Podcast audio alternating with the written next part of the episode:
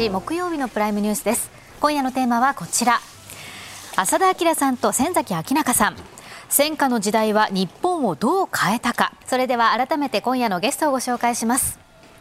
批評家で京都芸術大学教授の浅田明さんです。よろしくお願いいたします。よろしくお願いします。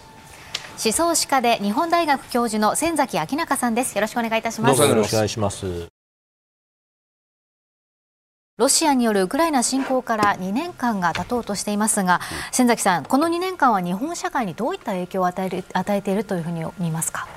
まあ、間もなく2年ということで、うん、今日こういう番組が組まれたと思うんですけれども、はい、少しその前のコロナのところからざっくり振り返りたいと思っていて、うん、コロナの時に私、この番組でもですね感染症パワハラっていう言葉を使いながら説明したんですけれども、はい。はい、要するに一人一人がバラバラになってですね、うん、メディアからの大量の情報例えば感染者数みたいなものを毎日毎日言われるっていうのは、ある種その部屋に閉じ込められてパワハラでですね上司から怒られ続けるのと同じで、こうなんて言うんだろう高度の緊張感と、それからある種の情報によって、まあ、洗脳されているに近いような状態にね、日本という国全体がすっぽり覆われてしまっているような状況だって言ったんです、でそれは要するに緊張感があったということなんですけれども、じゃあそれから急にそういうのがこうある程度変わってガラッと変わってですね、それで何に変わったかというと次の緊張であるこのロシアとウクライナの侵攻というのに我々は驚いたわけですね、こういう形で次の緊張が来るのかっていう。で高度の緊張感があったと思うんですけれども、ただこの2年間っていう現在を考えると、緊張というよりはむしろどこかこう戦争に慣れていく。でこれっていうのは日本だけじゃなくて例えば我々がですね映像で見てですね驚く光景があると思うんですけれどもあの戦争が行われている首都のキーウでさえそのですね、えー、平穏に見える時がある、それからなんでこんなところでスーパーで買い物普通にしてんのかって我々だったらそそくさと逃げることを考えるな、人間ってどこかそういうこうなんていうのかなしたたかさというか強さみたいなものもあってね、そういうのを日本だったら戦争直後に坂口安吾がね描いた人日本人のしたたかさを書いたりしたそういうことがあったんです。でそのことを踏まえてなんですけれども、だからその戦争に対してあんまりね弛緩してしまっているとかっていうことをあの批判するつもりはなくって、うん、そうじゃなくて僕がちょっと具体例で言っておきたいのはじゃあこの2年間で日本は何をやったのかというと、うん、安全保障の問題に具体化して言うと、うん、我々が知っているのはあ安保の3文書を改,、えー、改定して、うん、そしてその2%という、まあ、欧米並みにこう防衛費を上げたっていうことがあったわけですよね、これが一番分かりやすい、でそれに対してあの危険であるという、まあ、批判も出たし、そうじゃなくて今、極東アジアを考えるとこれが当然なんだっていうので、まあ、ちょっとした保守派とリベラルの人との確執もあったと思うんですけれども。僕が言いたいのは何かというとその安保3文書を改定してそして、えー、例えば防衛費2%に変える、うん、これは実はそれに先立つ集団的自衛権の閣議決定においてもそうなんだけれども、うん、こういったこと安全保障に関わる問題というのは、うん、やっぱ国民に信を問うっていうかそれが一番やらなきゃいけなかったことだと思うんですよね。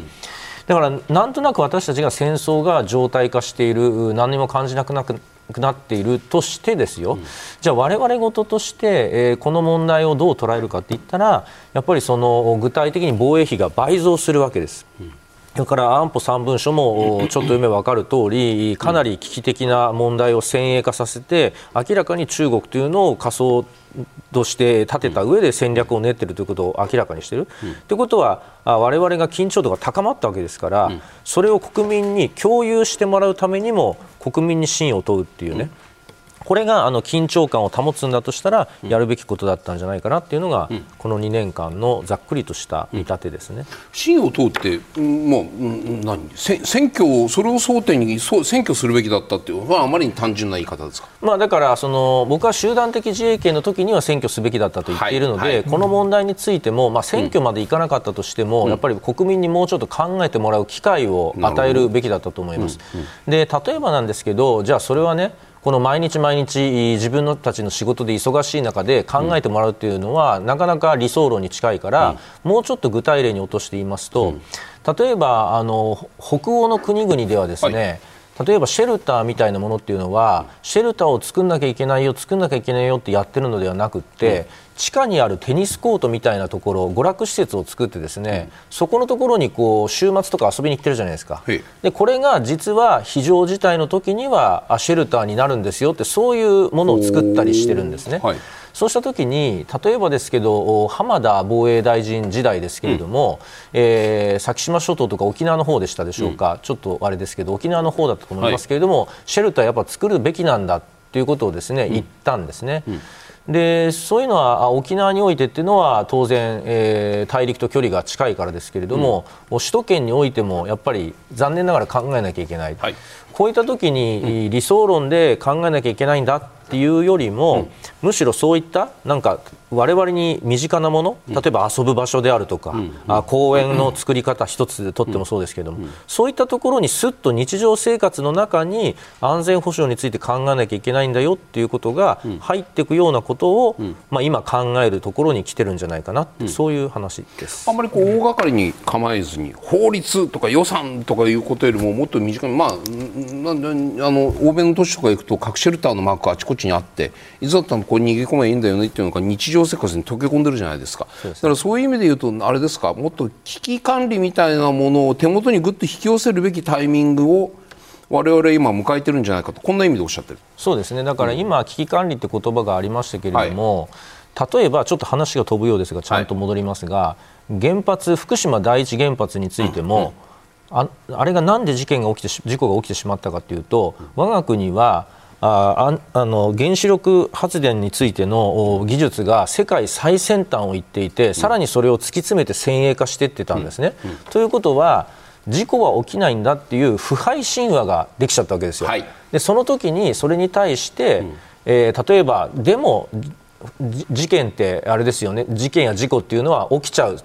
だからそれに対して対応しなきゃいけないですよねって言ったら、マイナスの事柄をみんなが頑張ってる時に言うわけですから、ある種のね非国民というかお前この空気になんで水差すんだっていう話なわけですよ。でその結果1900確か私の記憶だと6 7 0年代ぐらいに欧米においてはできていた原子力事故が起きた時のこうレスキュー部隊みたいな救急隊みたいなそういう施設がちゃんとね完備されてたんですよ欧米では。だけど日本では結局東日本大震災の事故後に、えー、確かあ敦賀とかあっちの方にあるんですけれども、うん、に作られたっていう経緯があるんですね、ことほどさように日本というのは危機管理、つまり今この平穏無事な状態に対して危険があるかもしれませんよ。それについて考えなきゃいけないかもしれませんよ、場合によっては見たくないけれども、そういう核シェルターのマークが道端にこうポンポンとあるような状態、そういったものをこう備えたり考えたりすることがとても苦手な国民なんですよね。だからそこのところを少し考え始めなきゃいけないんじゃないかなっ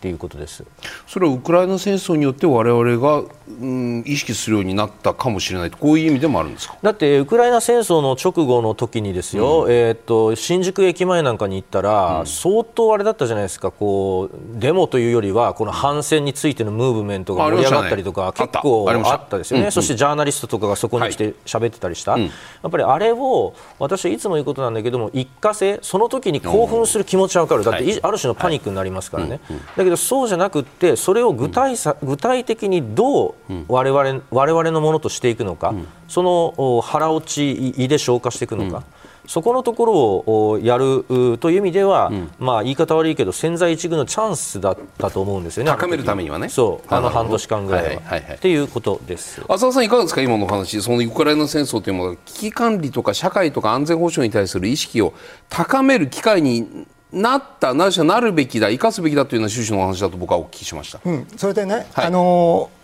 ある意味で言うと、はい、まあ、そのいわゆる集団安全保障、はい。はい、その前の集団的自衛権行使の容認から始まって、まあ、安保3文書書いて、うん、であのまあ、防衛費数年で倍増という、こう言ってるんですけども、一応ね、やっぱこれ、立憲主義から言うと、うん、最終的には憲法改正是か非かというところまで、本当は大きい話をここで考えておくべきなんですが、まずそこからやるべきだという意味でおっしゃってる。そこからというか、あの理想論は、なるほど、はい、あのどっちを取るかは別ですよ。うんうん、だけど同時にね、今の日本人にそのなんていうかな心の余裕っていうんですか、ちょっと現実から離れて、長期的、原理的に考えるという余裕があるかどうかというのはちょっと微妙なところがある。っていうのは、まあ、あの今日たまたまその失われた30年が、まあ、あのいよいよ前のあの株価まで戻ったと。そうですね、それがまあ好循環で、その賃金上昇とかにこうつながっていくかどうかこれまだ分かりません。分かりません。けども、まあ、一応ねその30年の、まあ貧すればドンスみたいな感じで、なんとなくねそれまでは、まあ、貧しいかもしれないがそのうち成長していける、より明るい未来が来ると思えていたのが、なんとなく中産階級まで来たはずなのに、うん、これあと落ちていくだけなのかみたいな感じになっていく、うん、であの幸か不幸か周りの、うん、まあ、中国はもちろんすごく巨大になっていくし、はい、それから韓国とか台湾も、はい、あれねあの種の国々が昔からあんなかっこよかったわけじゃないですよね、はい、1990年代ぐらいからつまりこの30年代で、ばっとねもう世界の最先端まで行ったわけじゃないですか、だからなんか自分たちは日本、ジャパンズナンバーワンと、エズラ・ボーゲルとかに言われて、浮かれてたんだけど、なんとなくこの失われた30年間どんどんどんどん足元が落ちていく。で周りがばーっと上がってくる感じがして、でなんとなくですね、不安だという、そういうなんとなくこう漠然とした不安というのがあって、そこにまあこういうそのウクライナ問題とか、あのガザ問題とかが起きてきたときに、なんていうかな、そういうものをこう、なんていうかな長期的原理的に考える余裕がなくなってる感じというのはすごくすごくある。と僕は思います。それは要するに自分たちのその社会の勢いみたいなものが落ちているというその不安と、うんうん、その不安の中でウクライナやガザにおける戦争があった時に、うん、まあそれが、うんうん、今日のウクライナ明日の台湾なんていう人たちも当然いるわけで、うんうん、そういうものを見た時にじゃあ俺たちどうなっちゃうんだそうそう。外の軍事的な圧力の内側における活力の減退、もう内容外観じゃないですか。と思いますよ。それでね、はい、あのだから僕はその時に、はい、まあもちろんその防衛力整備が大事だという、はい、それはある程度はあの僕も認めるんですけども。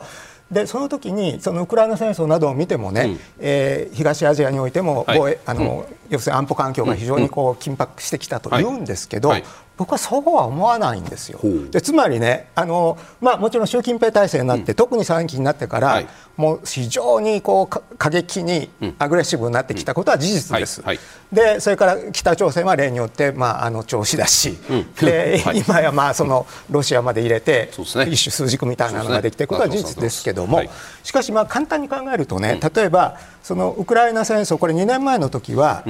まあ、あれはもうすぐに勝てるとプーチンは思った、うん、で欧米もそう思ったからゼレンスキーにまあ亡命したらどうかっていうようなことを言った、うん、で思いのほかしかしゼレンスキーがまあ英雄的に踏みとどまり、はい、でまあ、ウクライナもすごい頑張ったと、まあ、これは立派だったと思います、普通にね。はい。はい、でそれからまあ思いのほかその NATO とかも、うん。まあ、眠っていると思われたのがまあ目覚めてですよ、それでものすごいきつい経済制裁をロシアに課したと、あれ見てて中国が、あじゃあ俺もやってみようかと思います、うん、絶対やらないですよね。うん、でねそれで中国に関して言えば、まあ、もちろんその言葉も大事、だけどやっぱり何をやってるかが大事な国だと思うんですね、それで、あの中国の専門家に聞くと、とにかくもう習近平がその第3期まで入って、完全に独裁体制をもう作ったと。で例えばそのゼロコロナというような、うん、まあ、普通人権感覚のある国では絶対ありえないようなね、うん、超監視社会のものすごいことをやってると、うん、であれは習近平の肝入りだから絶対変えられないと言ってたでしょ。う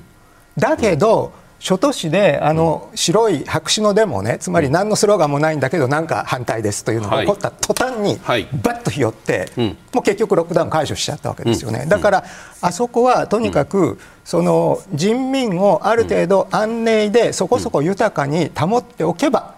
彼らは我々の共産党の独裁を許してくれるというそういう社会契約じゃないですか。だからもしこれで経済制裁とかでただでさえ落ちかかってる、その不動産バブルとかの問題を抱えているところにね、経済がどんどん落ちていくとかいうようなことは絶対にしないと。と僕が言っても専門家じゃないですからね、うん、つまり台湾侵攻というリスクは取らないという意味でおっしゃったんですね。と思います。はい。で取らなくても、またそそれがまあ超限戦だと言ってもいいんだけど、まあ情報とか経済とかいろんなことで、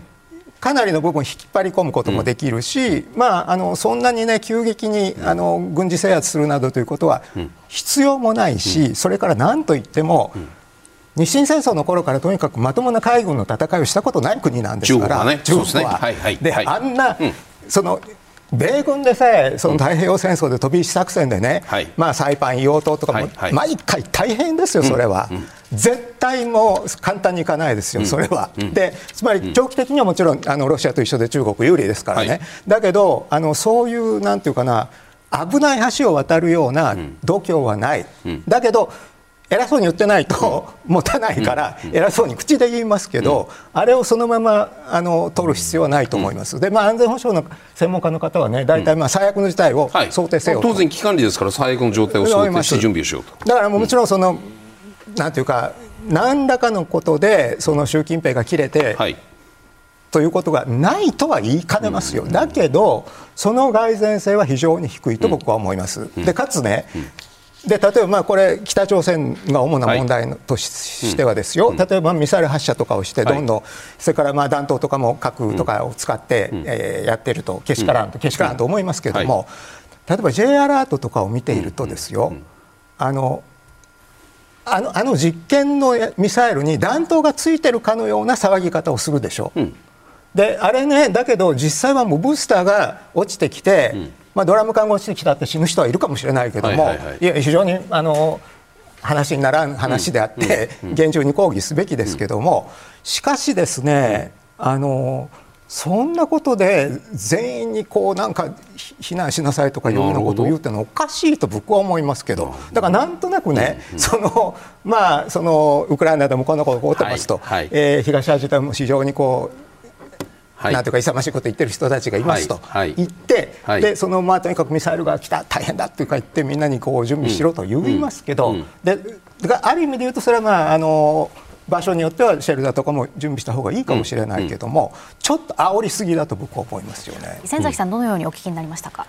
まあ、そう聞くと浅田先生はその何緊張感がなわからないのかとかですね、うん、そういうふうに分かりやすく右と左になりそうなんですけど、はいはい、まあ、それで言う多分僕右なんだけどだけど実は浅田先生と同じ考えなんですよっていうのはね浅田先生とお話ししててよく分かったんだけれども、はい、最初に先生はね今の日本社会というのは余裕がなくなってきてるって言うんですね。で要するにこう簡単に言うとこうなんつうの傷口が開いたような状態でちょっと刺激があると敏感に反応し、過剰反応すると、でそれが大きなことで言えば安全保障から小さなことで言えば SNS の自粛警察とか他者に対する批判とかそういうことに全部センシティブに、うん、えー、正義感を振りかざしたセンシティブになりすぎなんじゃないかというのがおそらく浅田先生がおっしゃりたいことなんだと思います。はい、でそのことを踏まえながらその余裕がないということを、うん、僕なりに浅田先生の話をね聞きながら思ったことなんですけど、はいうん、日本社会が、うん、えー、それでもまだあけ、えー、世界第4位の経済大国であるにもかかわらず、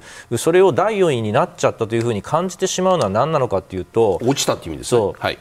基本的にね戦後の日本社会っていうのは失われた30年と言われる30年前までは基本的には経済が豊かであるということを唯一のアイデンティティにしたわけですよ、うん、この国のなんていうの存在意義、はい例えば自分の会社名をですねあの何？あのお酒の席で自慢して自分っていうのを言うのと同じで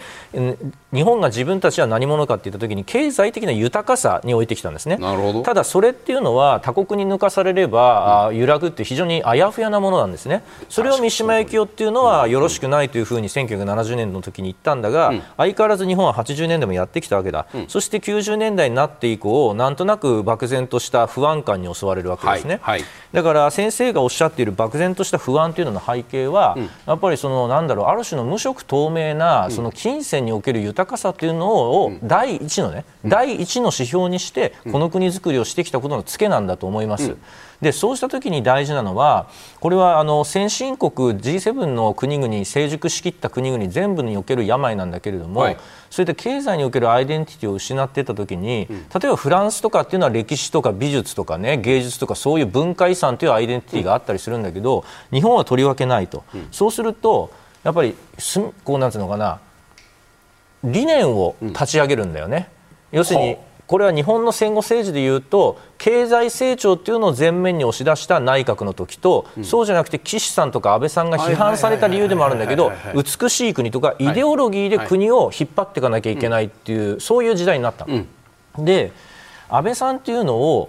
よいいとか悪いとかいうことが大事なんじゃなくて、イデオロギーというかある種のこうなん物語、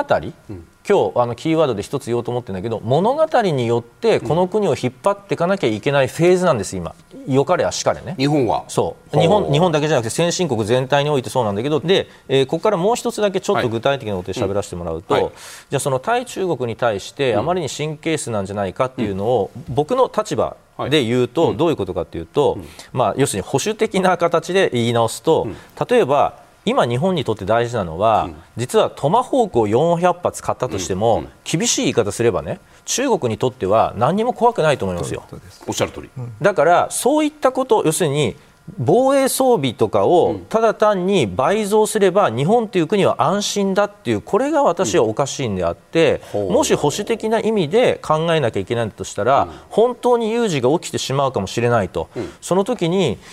この前読んだんだけどあの帝京大学の井上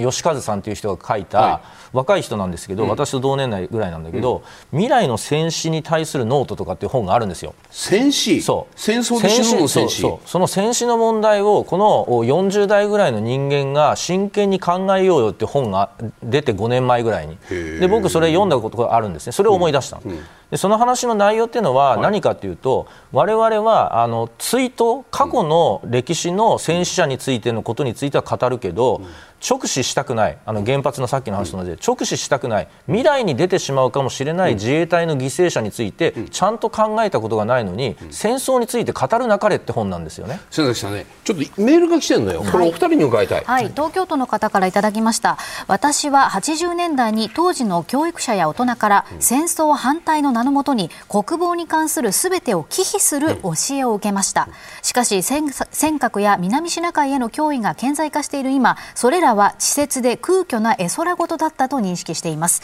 教育や報道の現場においては道徳や感情論に縛られる。常にリアルを提示し議論していくことが必要ではありませんか？というこういったご意見いかがですか？だからその感情論に流されないことが大事だって言ったときに、うんはい例えば平和教育っていうのをこう理想論でやりすぎて感情的って批判だと思うんですけれども、だけどどちらかというとリベラルな浅田先生とかからすると、今度感情的に右寄りにならない方がいいよって言ってると思うんですよね。ただ大事なことは右と左がどちらもとても感情的になってるんですよ。今。そう。今の社会って。それ日本だけですか？まあ日本においてだけじゃなくてアメリカの方がひどいんだけれど。も、だけどそういうふうに先進国が軒並みなっていて、日本もそれの波に確実に飲み込まれかけている。だから簡単に言うと、はい、今の僕の立場というのは、正しく煽る必要性があるんですよ。要するに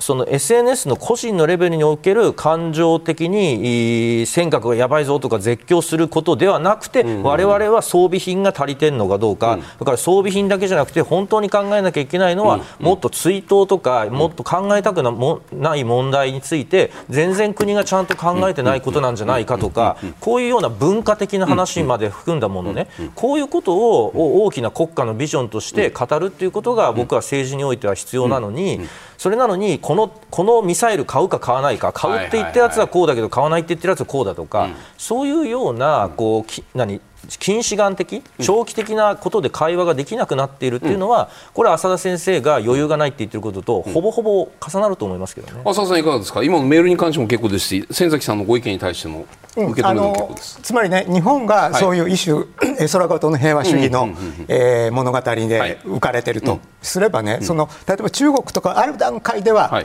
戦狼外交とか言われて、もうものすごいアグレッシブにやってたじゃないですか。やっぱりだけどあれやりすぎたなというので、まあ報道官すげ替えたりしてますよね。で、ね。はい、やっぱりね向こうもちょっとこう煽りすぎたという気、うん、つまりその好戦的に煽りすぎたという気分はあるので、はい、であのある程度ブレーキを踏もうとしていると、で日本がだからそこにあんまり過剰に反応しない方がいい、うん、いずれにしてもそのなんていうかなあの理想主義的平和主義にせよですよ、はい、で過去現実主義的過去閉じるその好戦主義にせよ、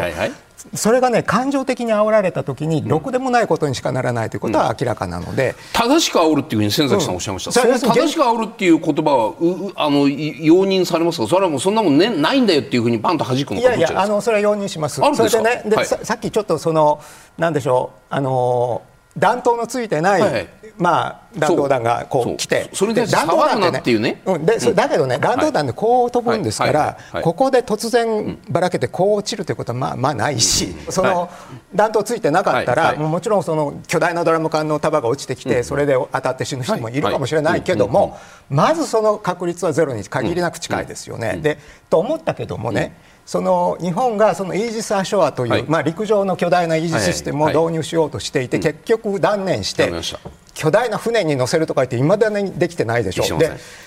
その原因が、つまりそこでブースターが落ちてきて周りの人が怪我をしたら困るというね、だからそのなんて言うんでしょうその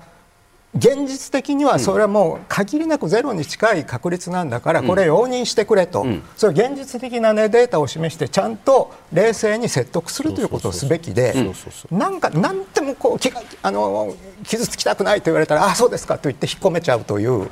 このうん、この感じが僕はなんとなく。それはその軍事軍軍備防衛費増額の方でも神経質すぎるしじゃあそれを実際プランを撤回するにあっても神経質すぎるし いずれにしてもあまりにもナイーブだっていうね、うん、そういう思いますよ。そういう意味、うん、ううなんかすごくなんかこう線の細い国家になってるという話に聞こえます。うん、と思います。だからなんか、ね、どうしたらいいんですか？いやいやだからやっぱりあの、うんまあ、結局、その前、その日本の,、ね、その経済成長期とかの話をしても、はいまあ、それは確かに経済だけであのレゾンデートルにしてたということは問題かもしれないけれども、しかしね、まあ、その人たちはやっぱり結構大物だったと思いますよ。うん、で例えば、まあ、中国で何やってきたかっていうことも分かってて、はい、だからまあ外交的決着がつこうがつかつく前がですね、うん、日本はまあ中国を助けたらいいんだと、うん、だからまあその新日鉄の稲山さんとかああいう人たちは、まあ、中国が最新鋭の鉄鋼所を作りたいと言ってると。まあ、大変だけど、まあ、我々は我々は中国を助けるべきだと言ってやったわけでしょ、うで向こうも習近あのあのあれ鄧小平の時は、はい。うん、いやもう申し訳ないといろいろこう中で揉めてていろいろこう計画が伸びたりしてるけども、うん、まあ、ちょっと勘弁してくれというようなことで、うん、鄧小平があの彼らを直々に長魚台とかに連れてって、ちゃんと接待してたわけじゃないですか、だからやっぱりねやっぱ大物同士の、ある種の大人の付き合いというのはできてた気がします。で今ね向こうもなんか子供なんだな。なんかとにかく常に威張ってないと、自分のあれが持たない。我が方はどうですか？で我が方はとにかく威張ってるけどあれ本気でやる気だと言ってでと言ってるわけでしょ、つまり27年に第4期に入る、かつなんだっけ人民解放軍創立100年になる、やる気だと。本当かねと思いますよ。そそれなんか漫画みたいな話じゃない？ちょっと、だからもちろんややりかねないということはどっかで思っとかなきゃいけませんし、あのするけれども、なんかねちょっと漫画みたいな感じで、なんか中国はやるであろうとか、なんかアメリカの海軍が言い出したんですけどね、あれなんか知らないけど。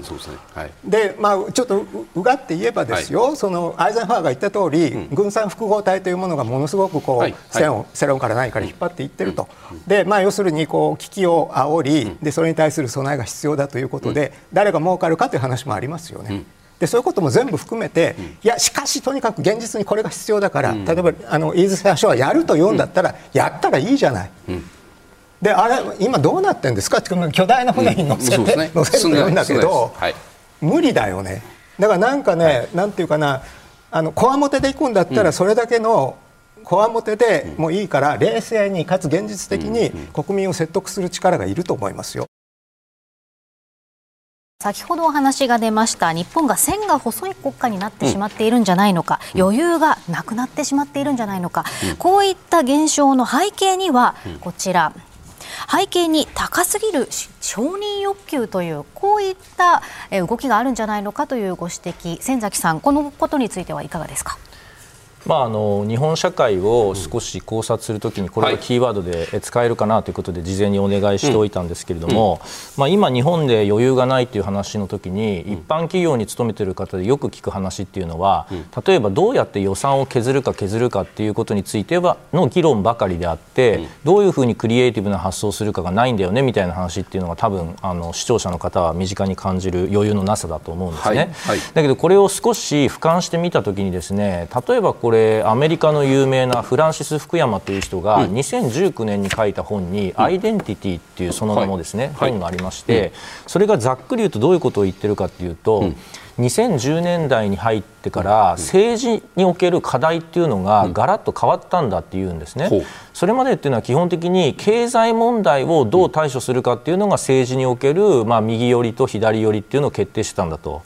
例えばアメリカですから左派の場合っていうのはどちらかというと社会主義に近いような形で労働者の保護とかね、そういうことを強調するのが政治課題、それに対して右派というのはアメリカですからどちらかというと規制を緩和して小さな政府にして競争っていう個人の、ね、権利っていうのを重視するこれが課題だった。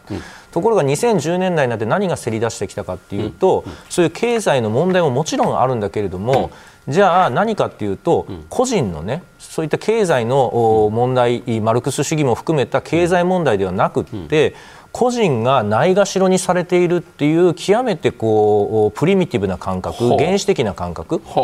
自分っていうのの存在が社会にあるにもかかわらずそれが認められないとは何事ぞっていうそれのことを承認欲求とかあるいは福山の用語でいうと尊厳って言うんですけれども、はい、そういったものを求める運動に変わっていったん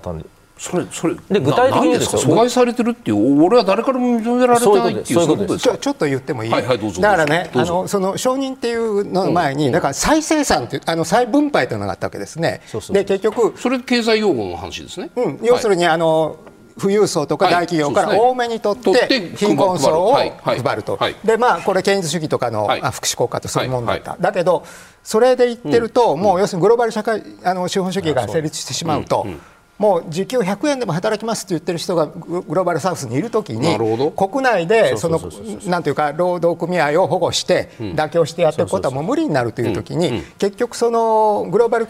資本主義を前提としたときに、まあ、あの共和党ももちろんそうなんだけど民主党の方ですらね、その再生産の方ではあんまりこうつまり今まで通り格差がもう是正できないほど大きくなっちゃうんですね。でその時に、はい。はいあの要するに第三の道ということを、はい、まあ、ギデンスという人が言ったわけですね、でこれはトニー・ブレアがイギリスでやって、はいはい、でそれをアメリカでビルビル・クリントンがやったと、でこれは要するにだから第一の道が資本主義、で第二の道が社会主義だとして、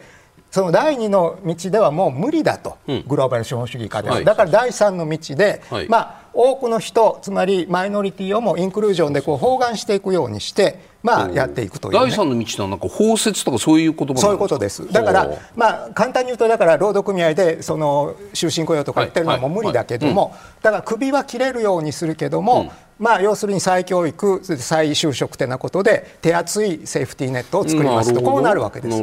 だけどまあ、50歳までね炭鉱で働いてたおじさんに、うんうん、いやもちろん頑張って IT エンジニアになったらいいんですけど非常に難しいですよね。でだから結局ね簡単に言うと、うん、第三の道というのは第一の道なんですよ。要するに結局は資本主義の優勝劣敗の世界社会になっちゃった、うん、だから、はい、クリントンは96年だと思うけども、はい、大きな政府の時代は終わったと、うん、政府が、まあ、いろいろこう福祉からなんから面倒見てられないとい。うことで、はい、まあ、それはほとんど共和党を認めちゃったに近いですよね。で再生産ということでその共和党、民主党、あるいはあのイギリスでいうと保守党と労働党が危険なまでに一緒になっちゃった、結局ウォール街べったりでしょ？となっちゃった時に、あの差を出すためにはいわゆる承認ということが起こったわけですね。つまりリディストリビューション再生産に対してレコグニションと。つまりマイノリティをも一人前の市民として承認すると。それは理念の上の話だと経済的な再分配はもう棚上げして諦めてるっていうもちろんね承認が進めばつまりあの社会的ステータスが認められれば、はい、もちろん所得も上がりますから、あれなんですけども、だから結局そのビル・クリントン、うん、あのオバマの時代の民主党っていうのは大体そういう感じで、例えばまあアフリカ系の黒人であっても大統領になれますと。であのヒラリー・クリントンの時だと、女性であってもね、そんなもんトランプなんとかと比べたらはるかに有能ですよ。有能ですよ実際、だけど要するにその黒人とか有色人種であれ、女性であれ、あるいは性的マイノリティであれ、でまあ例えばまあシリコンバレー見なさいよと、であのスティーブ・ジョブスっていうのはあれシリアの移民の子供ですよね、うんうん、で今のあのティム・クックという人は昔からこうゲイとしてカムアウトしていると、でマイノリティでももうグローバル資本主義で活躍できるんだという、ね、だからマイノリティをレコグナイズする承認するということをすごく表に出して民主党は戦っちゃったと思うんです。でその結果どうなったかというと、なんというかなあの本当はいまだにマイノリティはさっきの話で言うと苦しいんですよ。苦しいですよね。平均的には。だけどそれはあのオバマとかヒラリーとか、でそのヒラリーの選挙集会とかだとね、あのまあなんていうかなビヨンセとか、はい、JZ とかが来て、はい、まあい。ろんな有色人種だけどもすごい人気あるとこうなるわけじゃないですか、だからそのマイノリティでも世界で活躍してますということをものすごくショーアップした時何が起こったかというと、そのまあその石油石炭産業で働いてたような、まあ、地方の、まあ、いわゆる大学に行っていない、あの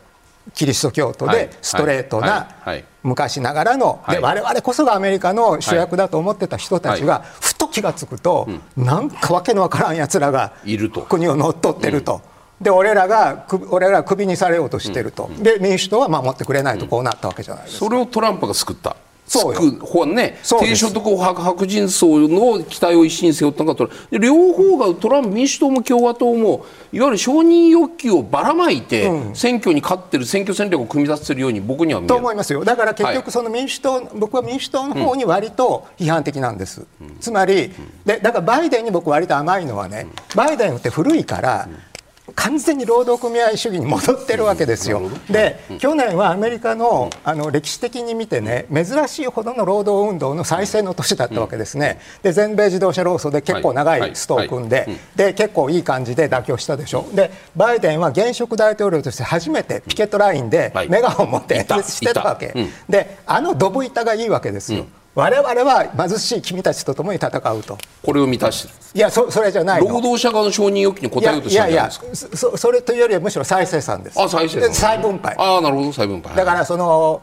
ちゃんと、うん、あの累進課税で金持ちや大企業から取ってという、はい、で、はい、そのだからそのねその再分配の話っていうのは政治経済の問題でしょ、うん、で承認の話っていうのは、うん、むしろ社会文化面の話なんですよ、だから階級闘争っていうねつまり資本と労働という階級闘争から、そのマイノリティを認めるかどうかという文化戦争になったわけです、カルチャーウォーズという。なるほど。でカルチャーウォーズの中でその民主党側で確かにすごい、まあ、ビヨンセでも JZ でもいいんですよ、はいはい、もうあのマイノリティがきらびやかに活躍しているというのがばーっとこうメディアの前面に出てきたときに、昔から我々がアメリカの中核なんだと思ってた人たちが猛烈な疎外感を抱いたわけでしょ。う。だからあのトランプっていうのはねある意味であの一応ですよ、その成功したビジネスマンであって俺に任せとけば経済良くなるとか言ってるけど、誰も信じてないわけですよ。というかまあ実際もう あの全部嘘だったということは裁判で分かってるわけだから、でそうじゃなくて、あの彼が今回の選挙戦で言ったのはねちょっと長く喋って申し訳ないけども「I'm your retribution」って言ったんですよ、つまり俺はお前らの復讐だと。であの本当のアメリカのヒーローだったお前たちが、あのわけのわからん連中の、によってですね足毛にされてると、うん、彼らがお前らを軽蔑し足毛にしていると、うん、俺が復讐してやると、うん、あいつらを叩きのめしてやると、でそうなるとそのもう落ちこぼれつつあって非常に不安だと言ってるね、そのまあ昔ながらの労働者たちが、はいはい、いやもうあの経済は良くならないかもしれない、もしかしたらトランプを選ぶことによって自分たちは損するかもしれないがエリートどもあの文化エリートどもを引きずり下ろしてくれるんだったらそれは結構だと。一緒に地獄に落ちようという感じです。今のあのなるほど。鉄板トランプ支持層は。先崎さん、今の話、どうお聞きになりますか？アメリカにおける話を僕が切り出したのは、はいはい、その日本を考えるときに示唆があるかなと思っていて、うん。うん、例えばちょっとしっくりくる感じで言うと、はい、例えばですけどね、うん、年末とかに都庁であの食べるのが大変な人たちに対して物をあげるじゃないですか。あ、ね、であれって同情しているし正しい行為なんだけれども、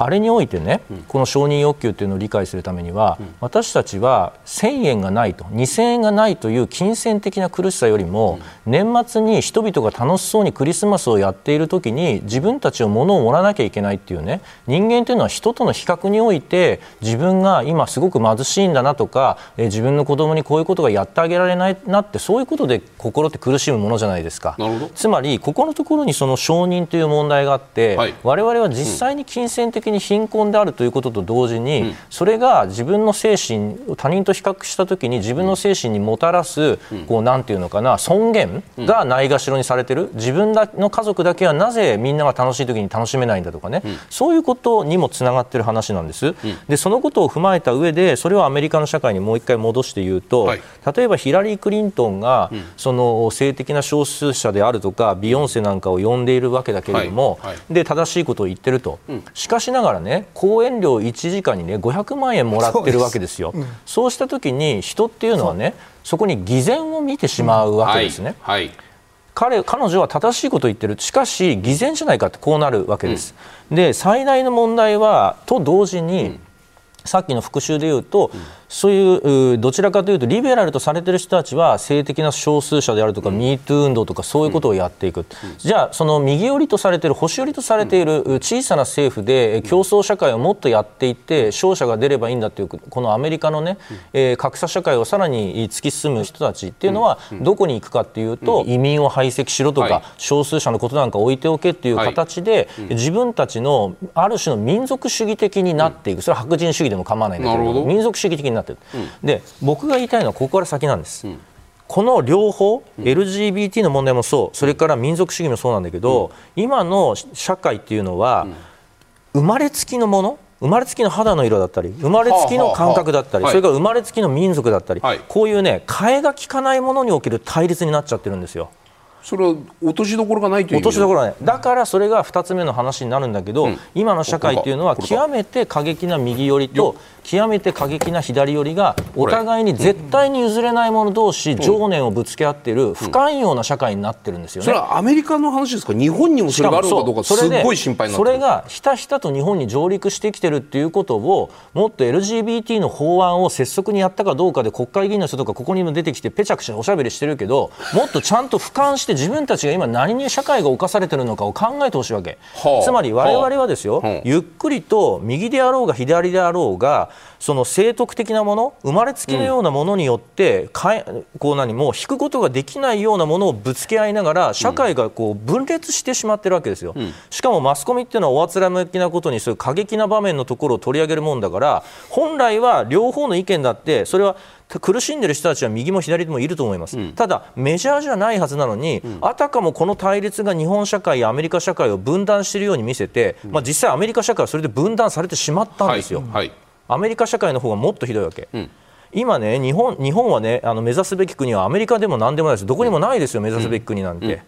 うん、一流の国なんてどこにもないですから、うん、そうした時にそれがただ単にこう多様性ということの善意だけで日本の中にすっと入ってきて、それが逆に社会をね分裂と対立とそれから収まりどころのない怒りにしてしまっている。多様性を求めることが社会の分裂不寛容の不寛容を助長するキーワードだという意味で聞こえます。だから僕は常に言ってることなんで大学の授業でも言ってることなんですけど、はい、倫理学の授業とかでね、はい、倫理学っていうのは正しさを教える学問ではないんだよと、うん、正しいと思っているこの鉛筆も、うんこういうふうに物を書くときには正しいですよ、うん、だけど誰かをこういうふうにやったらこれ武器になるわけですね、つまり一つのものが毒にも薬にも善にも悪にもなるんです、使い方次第なんですね、そういったときに例えば少数者の人を助けてあげましょうっていうのは正しいけれども、これをお前なんで俺の言うこと聞かねえんだってなったらこれもう暴力の始まりじゃないですか。なるほど。要するに正しさっていうのはそれがあるある何かのリミットを超えたときに暴力に表現するんです、善は悪になるんですよ。なるほど。これが人間が持っているなんと宿命というか恐ろしさなんであって、うん、人間っていうのは何が一番簡単かっていうと、うん、右か左に落っこちることなんですよ。右か左どっちかに行っちゃうことなんですよ。正解が出ることなんですよ。それの方が楽なんでものを考えなくていいから。極論の方がね。そう極論の方。が、だけどこの綱渡りをして平凡なことを言う、僕もよく言われるんですよ。あなたの結論って平凡ですねって。だけど 平凡であり続けるって とっても大変 大変なことなんですよ。だってみんながおかしくなってる時に自分だけ正気でいなきゃいけないって大変なことじゃないですかイスラエルがガザの侵攻をやめないこと、これは思想史の観点から見ると、どのように見えますか？結局ね、えー、なんで僕がイスラエルとかロシアの問題でもこうある程度いろんな考えを持てるかっていうと、はい、極めてざっくり言うと、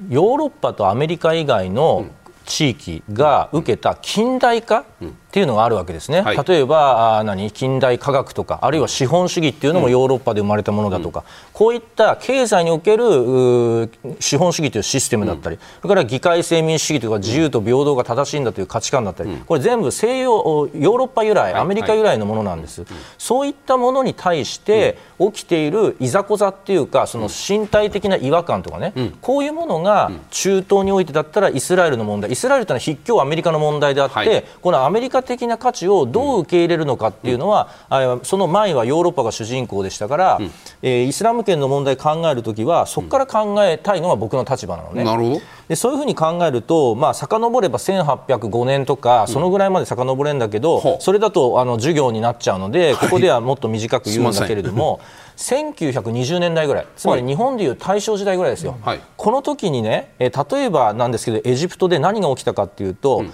えー、サラフィー主義っていうのが出てきたんだそうです。でこれは何かっていうと純血主義なんですね、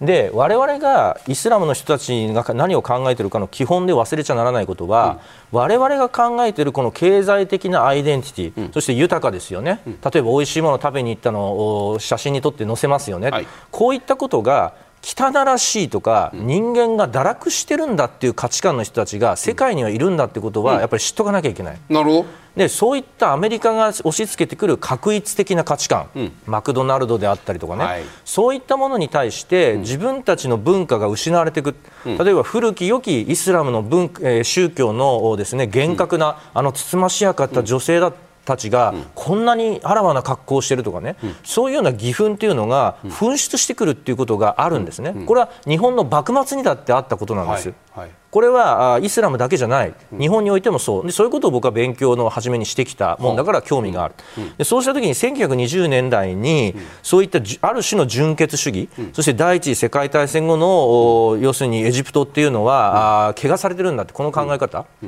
この考え方っていうのは実は日本においても大正から昭和に行くときに我々は資本主義社会で強行を経験してうまくいかなくなっていったじゃないかって言って例えば我々は本来天皇のもとに全員平等だったはずなのにそれがないがしろにされてるそれは財閥が悪いんだって言って殺戮が起きてみたりとかあるいは例えば日本というのは本来ねヨーロッパの猿真似をする国ではないんであってアジアのうちのねこの何貧しくてもそれなりに穏やかな暮らしをしていたアジアの国の一つだなんだはずだっていうアジア主義が出てきたりとかね、そういったようなある種のキーワードで言うと反近代的なもの、こういったものっていうのが出てきていて、この例えばですけど1年か2年前にドイツでちっちゃな事件、テロ事件、クーデター事件みたいになったでしょ、はいはい、あの貴族の人を担ぎ上げて、はい、えー、現在の政権を転覆しようとした事件、はいはい、あれ何かというと、戦後のドイツを絶対認めないって連中なんですよ。うん。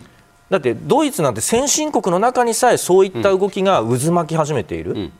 でこういったものっていうのがものすごく大きな視点で見たときに例えばイスラムにおけるイスラエルとイスラムの、まあ、実際はねもっと暴力的なこんな思想なんか何もないような過激な暴力集団なのかもしれないけ同士の争いかもしれないけどだけどやっぱ文化的な背景というか長期的な視野で見るとそういったことが今一つずつ噴出してきていて。プーチンだって、えー、欧米が中心として国際秩序が嫌だ、うん、習近平だってどこかでこの欧米中心じゃなくて、はい、自分が中心にしようとしていろんなことを、うん、昨日やっていたような自動車から何からいろんなあらゆる手段を使って、まくろうとしてるわけでしょ？はいからそれを非常に大きなキーワードで言うと、近代っていうヨーロッパが作ってきたあるいはアメリカが作ってきたシステムに対して、経済なのか外交なのか安全保障なのか文化なのか分かんないけど、それが挑戦を次々に受けてるっていうのが多分今僕たちがいるこの2022、3年っていう感じで僕は見てます。浅香さんいかがですか？今の反近代主義のお話のように聞こえましたそれはどういうふうにご覧になってますか、うん、そうなんですけどね、はいはい、つまりね近代主義があるからそれへのリアクションで反近代主義が生まれるわけでしょ。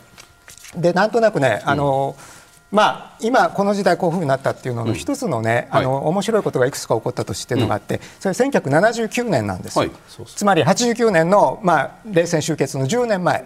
で一つはサッチャー政権ができて新自由主義を言い出した、はい、だからその権威的妥協をやめもう社会主義の真似なんかやめて、うん、もうとにかく自立構成でやってくださいと。はい。うんでそれからもう一つは、まあ、あの鄧小平が、はい、あの改革開放を本格化させると、うん、でまあ、これは現在でもね、まあ、中国独特社会主義と中国の独特の社会主義って言ってますが、実際は、まあ、共産党独裁化の資本主義だとみんな思ってますよね、だから結局、そのグローバル資本主義への、ま、流れがまずできましたと。であの東側に関して言えば、一つは、あのチェルノブイリじゃないあのアフガン戦争が起こる、はい、要するに、はい、あのソ連がアフガンに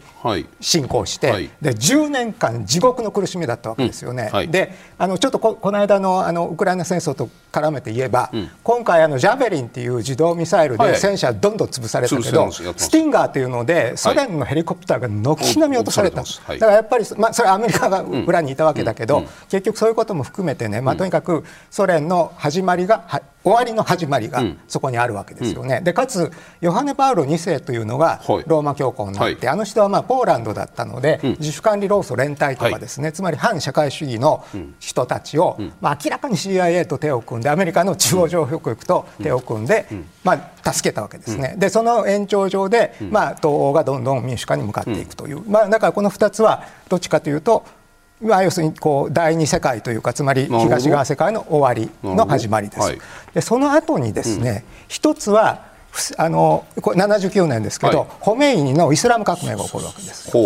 でつまりその前にねこれは前段階として言うとつまり、はい、まあ、レザーシャー・パフラビというののもとで、はい、まあ、イギリスがあの油田を欲しいままに搾取してたと、はいはい、でモサデク政権というのができて、これはまあ別に民族主義というぐらいで社会主義でもないんだけど、まあ、これ国有化したわけですね、はいはい、でイギリスとアメリカが切れて経済封鎖をしたと。でまああの出光佐三が西尾丸を送って石油を買ったという話でいまだにイランの人は日本がアラブの友と言ってくださって、アラブというか、まあ、ペルシャだけど、ねでまあ、とにかく、まあ、言いたかったことは、結局そのある意味で言うとそのモサデク政権のまま言ってた方が、まあそんなに有害じゃなかったかもしれないのに、うん。うん、まあ、それをわざわざクーデターによってひっくり返して、もう一回そのさっきのレジャーあのパフラビを、はい、まあ連れてきたと、うん、でこれがもう金満の限りを尽くすと同時にも傲慢しまくって、反対派を弾圧したと、でそれがいくつくとこまで行った時に、まあ、いわゆるイスラム原理主義ということでホメイニが迎えられて、はい、いわゆるシー派の原理主義が起こるわけでしょう、うん、で原理主義というのはつまり近代との妥協をもう一回拒否して元に戻るというそれさっきのサッチャー政権の誕生も同じですか？ちょっと違うと思いますけど、ね、それは違うんですか、うん、やっぱりまあ、まあまあでも妥協を拒否するという意味で妥協を拒否するという意味においては、うん、その例えば1979年80年代というのはね、うんその資本主義においてもイスラム世界においてもそれまでのものとの妥協を拒否する人たちがばーっと台頭してきた時代ですかっていうそのまとめ方ありですか、うん、だから新自由主義はある意味で言うと、はい、資本主義の原理主義なんです修正資本主義に対する拒否なんですよね。そうそうそう。的な優勝劣敗でいくんだと。そういうこと。なんだけどね、まあ、とにかくそれで一応ね、シーア派の原理主義ができました。で、79年、もう一つ起こっていることは、あのメッカ選挙事件というのがあるんですよ。で、これはスンニ派の原理主義集団が、要するにこうサウジアラビアのあの金満腐敗はどうしようもないと。でああんなことは神にもあの見せられない。と、はい、サウジアラビアが威張ってるのはメッカとメディナというイスラムの聖地を守護してるからで、もっと真面目にやれと言って、えー、メッカを占拠するわけですよね、でまあ、それは解決するんだけども、でその後ねつまりサウジアラビアが反省したかというと全く反省しない。金満のままなんだけど、それをことするためのように、世界中のそのスンニ派原理主義の例えばアフガニスタンのタリバンの学校とか、ああいうのにも湯水のように寄付をしだす。でその大体その延長上で、まあ、そういうこう原理主義テロ組織みたいなものが育っていくわけじゃないですか、う。ん、だから結局ねそれで言えることは最初の4つぐらいですね、うんはい、つまり結局グローバル資本主義の中ではもうそれいくしかないんだということが地表を覆った時にねそれはもう名誉もクソもない話なの、うん、儲かったらそれで勝ちだという。でその時にそれまではその、まあ、アラブ世界も含めてですよ、はい、いわゆるグローバルサウスと今呼ばれているような国々は、はい。はい、まあ、東西の援助競争とかもあったりして、うん。うん、まあ、うまいことやったらちょっと発展できるんじゃないかというね、発展のある程度リーズナブルなシナリオが書けたんですけど、もう知ったこっちゃないとお前ら勝手にやれとこうなった時に、そうするとそのグローバル資本主義に決定的に乗り遅れた人たちが、うん、そのリーズナブルにこの船に乗る、まあ、道がなくなった時にですね、うん、むしろこのどう見ても理不尽なんだけど、うん、もうテロでも何でもやって原理を貫くぞという方に行っちゃったというね、はい、その始まりだと思うんですよ。だからそのフランシス・福山っていう人がね、はい、10年後つまりグローバル資本主義が本当にあの広がって、うん、まあ、東欧圏が民主化されたと、うん、で最初は歴史の終わりっていうね、クエスチョンマークついてたんですけど、2年後ぐらいに本になった時は歴史の終わりと。はいで歴史っていうのはそういう普遍化可能なイデオロギー、うん、つまり自由でみんなが豊かになるという資本主義と、うん、いやそれは行き過ぎてるから国家がある程度介入して、うん、資本の暴走を止めて平等を実現するという、まあ、社会主義共産主義との、このイデオロギー闘争でやってきたと。浅田さんからね事前にいただいてる言葉の中にね、情念という言葉があるんですよ、いやだからね。この情念っていうのと今の話ってつながる話ですか？話ででそのね、まあ、とにかくそれ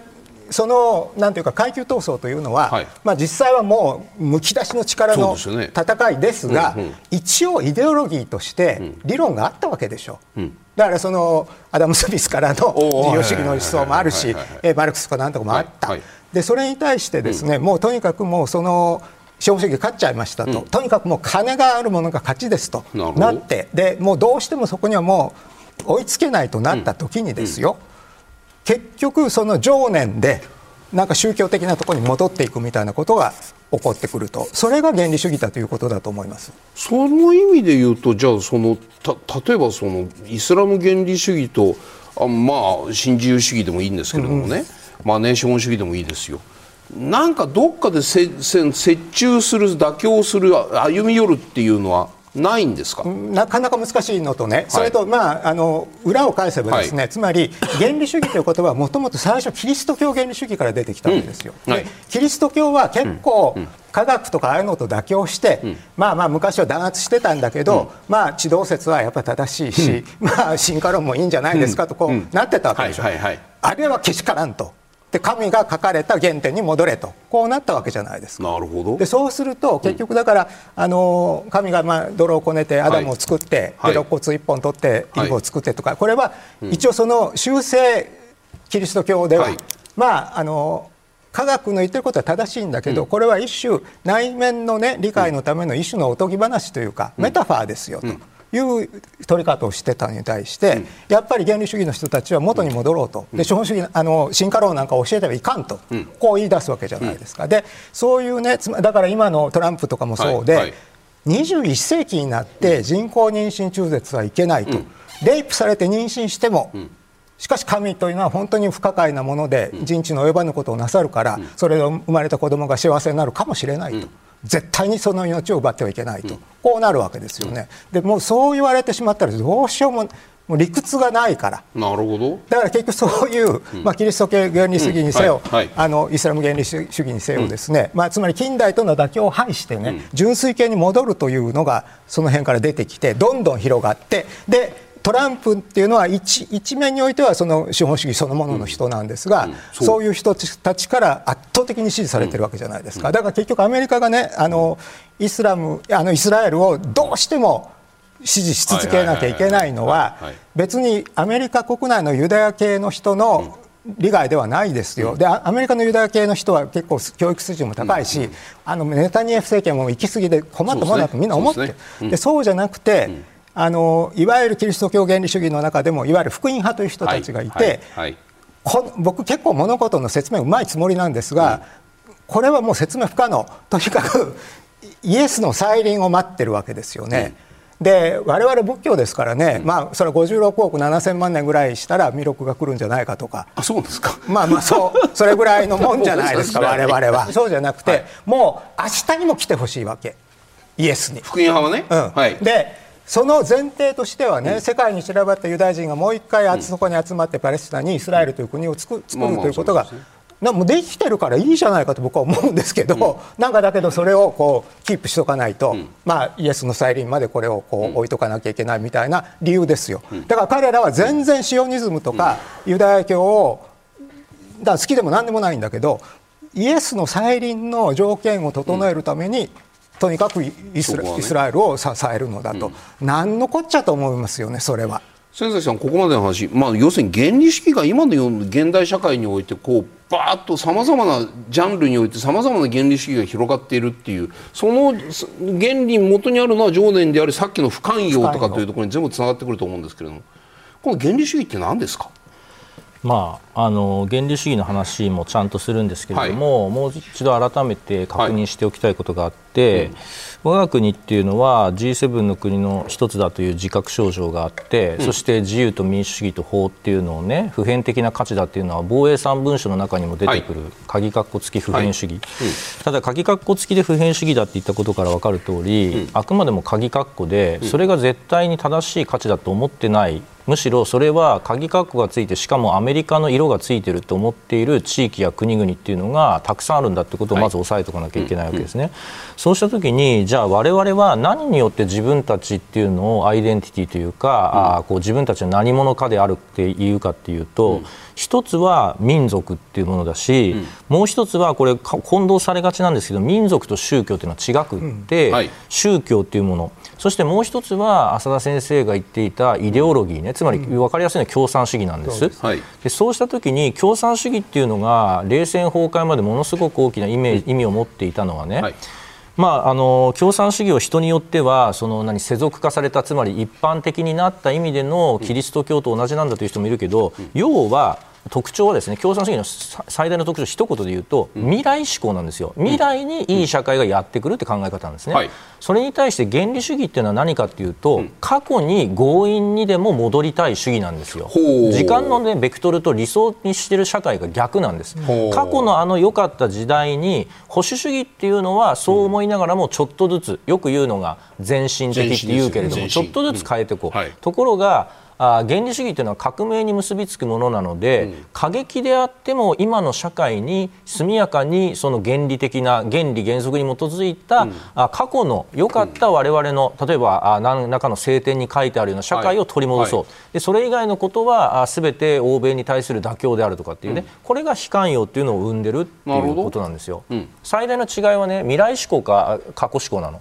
でその時に自由と民主主義って言ってる我々っていうのがどこに一致しているのかっていうのはまあ難しいんだけれども、はい、まああえて雑に言うなら現実主義的っていうか今ここが豊かであればそれでいいっていうふうになっちゃってる部分もあるんだけれどもっていう、まあその時間で考えたら少し整理整頓できるそうすると例えばイスラムにしてもね原理主義という側に立つ人々っていうのはもう現世における経済的なないしは別の精神的なものでもいいですよ今後のこれからの社会に幸せを見出す希望が全くないというそういう理解でいいんですか？だから昔に戻ろうよそういう意味ですか？えーと、あと僕らの中にある、はい、やっぱりなんていうの？こう例えば僕が一生懸命勉強してですね、うん、研究室から帰ってこう駅まで歩いてるとそうするとお酒飲んですごく楽しそうにこうぐちゃぐちゃな騒ぎしたりとかすると、うん、こいつらいいなってこう思ったりとかする。人がこうちょっと豊かすぎたりとか人が羽目を外してるのを汚らしいとか嫌だなと思う心情ってあるじゃないですか、うん、これって差別とか原理主義の始まりになっている可能性があるんですよ。だって原理主義者っていうのはこの我々欧米の価値観豊かさっていうのを不浄だと見てるわけだから、はいはいはい、っていうのがある。一つね、はい、あともう一つあるのはちょっと注意しておきたいのが、はい、あ2つほど言っておきたいんだけど原理主義っていうのは、うん。2つ重要なことがあって、うん、先ほど原理主義という言葉を正確に使うときはアメリカだって言ったんですよね、はい、先生が。でこれは何かというと具体的に言うと南北戦争なの、うん、でね南北戦争というのは何を意味しているかというと、むちゃくちゃな殺し合いをしたってことです。つまり何が正義かが全くわからないような混沌に社会が突き落とされると不安が一気に広がっていくんです、うん、その中で2つあって1つは原理主義的なキリスト教というのが出てきてキリストがいつ降臨するのかっていうのをめぐるこうある種のこう思想がわーっと出てくる、だからもう一つはプラグマティズムっていう哲学が出てきて、どうやって我々が正義とか善とかっていうものをもう一回社会に作り上げられるかっていうのを哲学的に施策するっていうのが出てきたのもこの南北戦争だったりする。大事なところは不安とか混沌っていう言葉が何を意味しているか、そして情念が噴出するというのは何を意味しているかというと、私たちが見通しが効かないということです。はい例えばここにこういう赤いペンがあったとしたら、うん、今4人は全員赤っていうから社会は安定してるんですね、うん、ただこれがそれぞれ言うことが赤黒白黄色って違くて、うん、しかも明日になったら仙崎が赤って言ってたのにこれは黄色だっていうっていうこれが社会がよく分からなくなるってことです。何が正しいかが分からなくなるってことです、そうした時に僕たちはやっぱりこの4人で、やっぱりこれは赤だよねってどうやって合意が作れるかっていうのがプラグマティズムみたいなものを生んだりするってそういうのがある、これがまあちょっとなんつうのあの大学の先生っぽい復習ね、はい、それからもう一つ原理主義っていうのが出てくるのが手強いところっていうのは、うん、先ほどその浅田先生が言ったけれども、うん。その具体的には1990年代以降に、うん、とりわけサッチャーとレーガンが81年から始めたことが90年代からなっていく、グローバル資本主義って言葉は再三出てる、はい、でこれって簡単に言えば要するに競争を重んじるものなんだけど、はいこれによってむちゃくちゃな格差社会が生まれていくことになる、はい、特にアメリカで、うん。そうでね、そうした時にポイントなのは、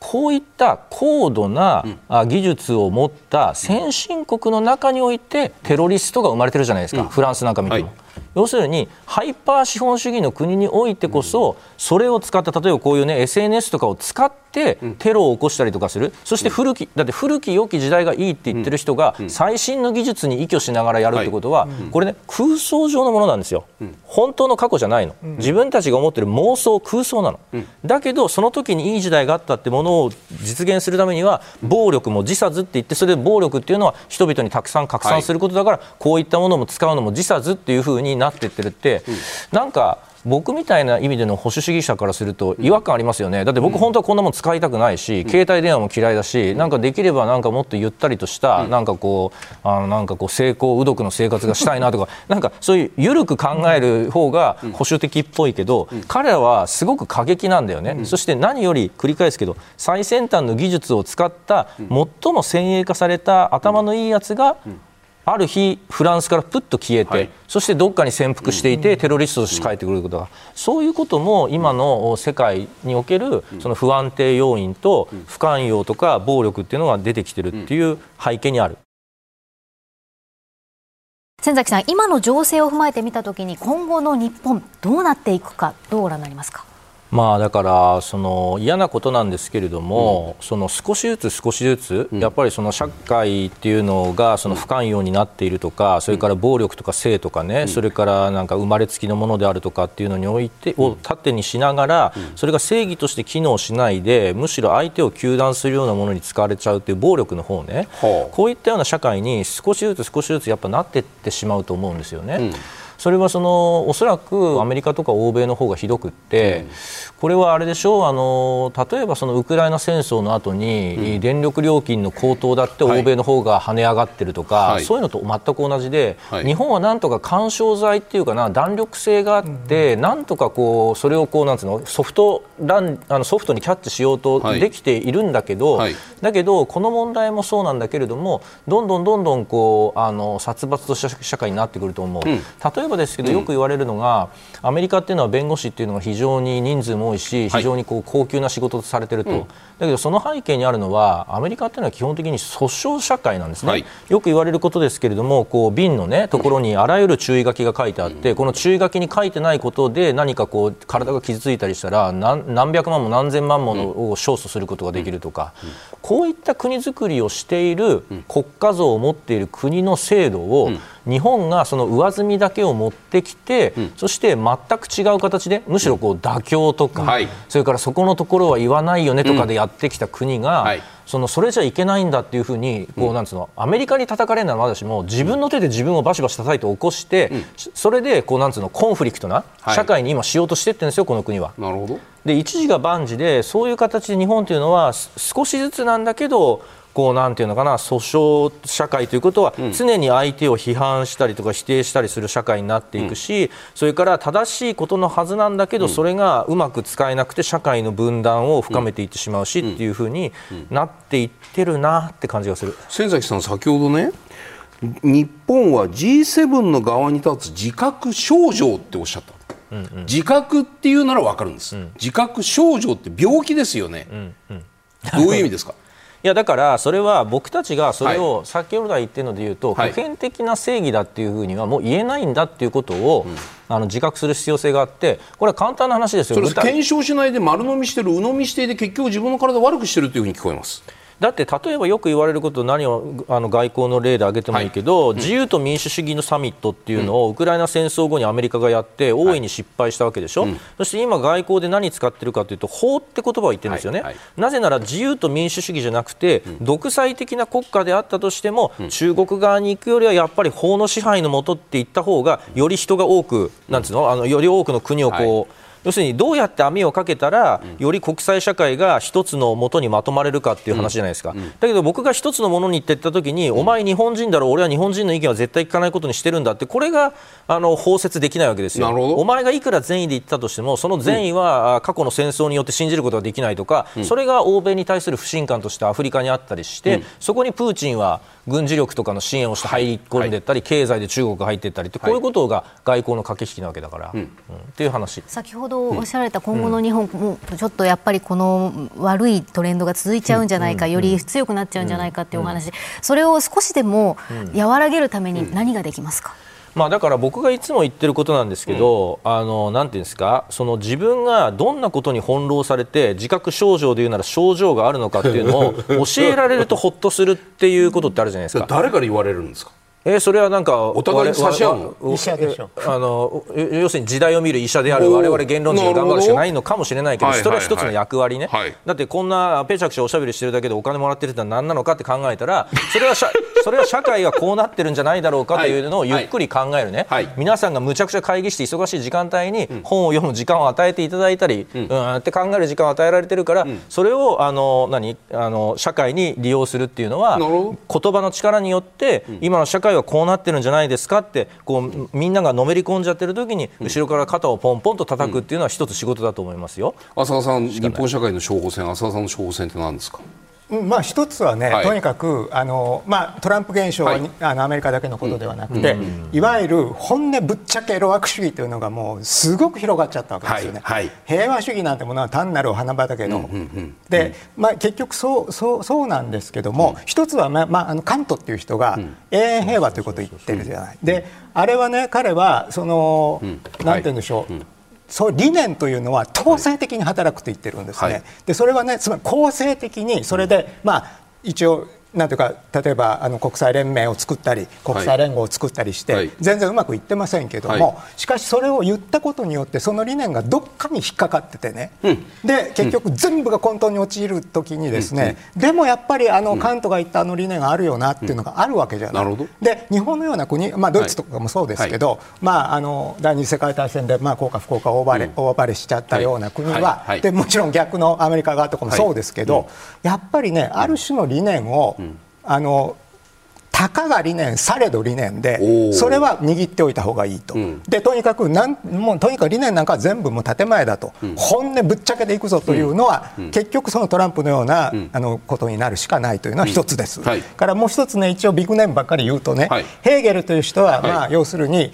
歴史は闘争の歴史だと言ったと、はい、でマルクスはまあヘーゲルの下から出てきて、はい、歴史は階級闘争の歴史だと言ったと、はい、でしかし闘争ってったって単なるこう無手活流の取っ組み合いではなくて、うん、一応普遍化可能なね、うん、つまり自由主義資本主義とか、うん、あるいは社会主義共産主義とかイデオロギーの闘争ですよね。でそれを弁証法と言ったわけですけど、弁証法という言葉はなんかもう小難しくて意味ないんですけど、簡単に言うとあれは要するに対話術論争術、それから簡単に言うと楽しくあの喧嘩するルールなんですよ。なるほど。だから、はい、そのなんか一個だけ、まあ、永遠平和とかボーンと言うだけではだめだと、はいうん、自由だっていう人と、うん、いや平等だという人が取っ組み合いをしてね、うん、で取っ組み合いの中からもっと新しい相互ができていくみたいな話じゃないですか、だからそれは、なんていうかなよかれあしかれ闘争というものを楽しく闘争すると。であの